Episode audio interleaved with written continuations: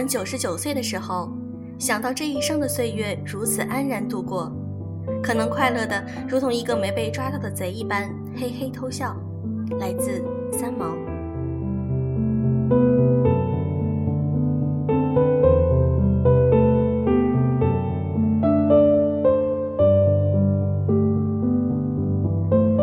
用声音触碰心灵，各位好，欢迎大家来到优质女子必修课，我是小飞鱼。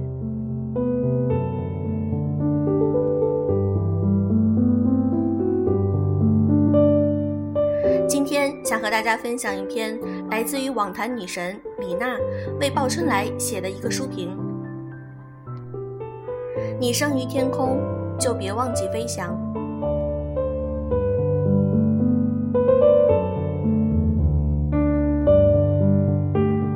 在前不久刚结束的里约奥运会上，林丹和李宗伟上演第三十七次邻里大战。经过三局激战后。李宗伟历史性的首次在世界大赛中打败林丹，拼杀了十余年的邻里大战终于落幕了。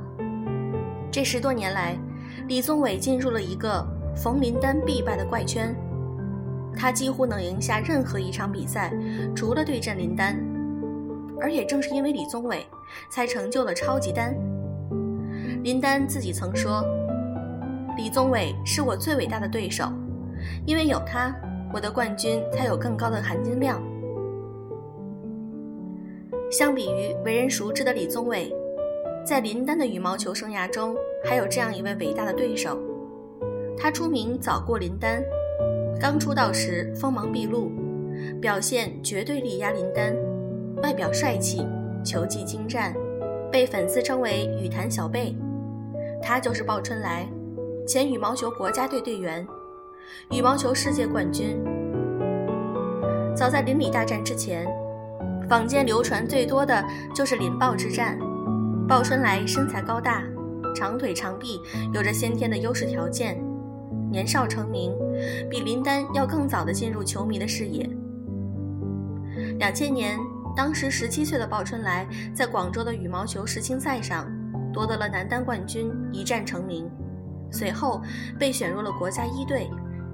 二零零一年丹麦公开赛，刚满十八岁的鲍春来第一次参加国际公开赛，他赢下林丹夺冠，风头完全盖过了初生牛犊的林丹。由于两人同是一九八三年出生，因此被称为中国羽坛的双子星。之后的各大国际赛事中，鲍春来的出场顺序一直在林丹之前，他很有可能成为下一个皮特盖德，下一个陶菲克，或者。第一个鲍春来，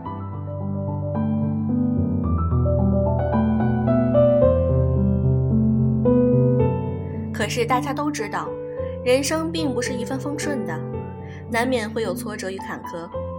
只是生活对于鲍春来来讲，未免有点过于冷酷。二零零二年，十九岁的鲍春来丢掉了汤杯，他一度陷入职业生涯的低谷。很多人担心他能否在这种重挫之下重新站起来。他像一个悲剧英雄一样吸取教训，等待将功补过的机会。然而命运却没有因此对他网开一面。备战釜山亚运会期间，他意外膝盖受伤，骨头卡在了骨头缝中间，腿都伸不直了，最后只能待在场边录像。这对于一个职业运动员来说，真是丢人又痛心。噩梦还在继续，球场接连失利，旧伤复发，他陷入了躲不开的林丹劫，也因此获得了“千年老二”的名头。他不止一次在内心深处追问：难道我注定就是一个失败者？鲍春来，你能不能像林丹那样狠一些？这种巨大的心理压力带给他的只有更糟的状态和更多的失败。有媒体曾调侃“白脸小报像书生，黑脸林丹是杀手”，也许道出了几分意思。旧伤心痛、阴魂不散地缠绕着鲍春来，他继续在赛场上拼杀了十余年，直到2011年因伤病不得不宣布退出国际羽联。很多人会觉得，羽毛球带给鲍春来的更多是痛苦与失望，失败那么多次，而且每次就离冠军差那么一点点儿。一个正常人遭遇一次就是不小的打击，他却经历了数不清的日日夜夜，这该是有多么痛苦与绝望啊！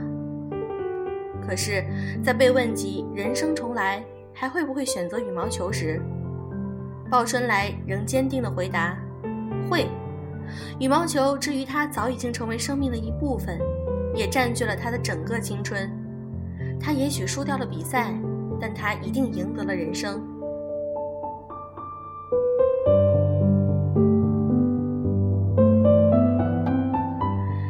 后的鲍春来，在世人不解的眼光里，跨界进入了演艺圈，开启新的人生。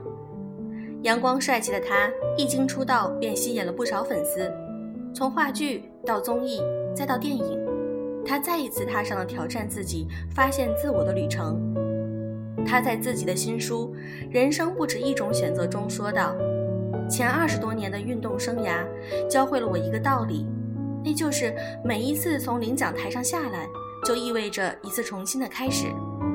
如果说退役是一段人生的终点，那接下来的转型进入演艺圈。”不过是又一次从一个终点到另一个起点。人生的任何时候都不怕从头再来，每一个看似低的起点，都是通往更高峰的必经之路。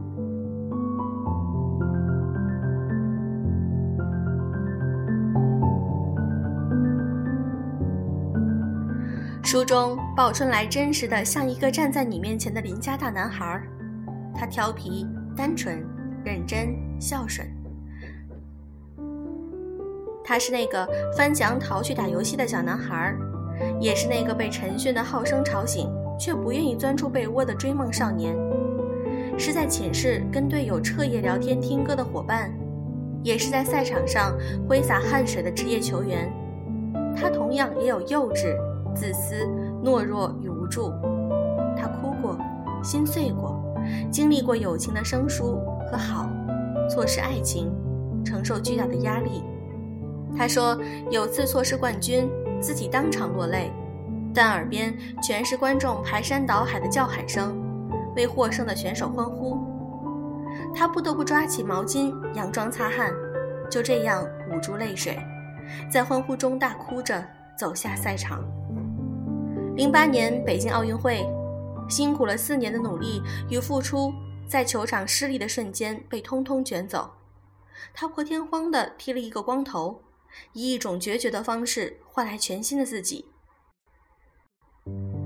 他一直在努力，用奋斗的热血点亮自己的人生。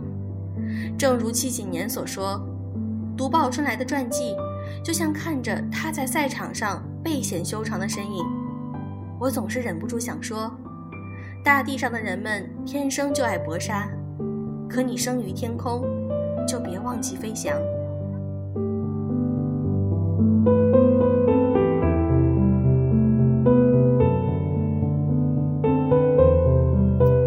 好啦，今天的节目就是这样。如果你想看更多的文章以及背景音乐和图片，可以添加我们的微信公众号“优质女纸必修课”，我们在那里等着你哦。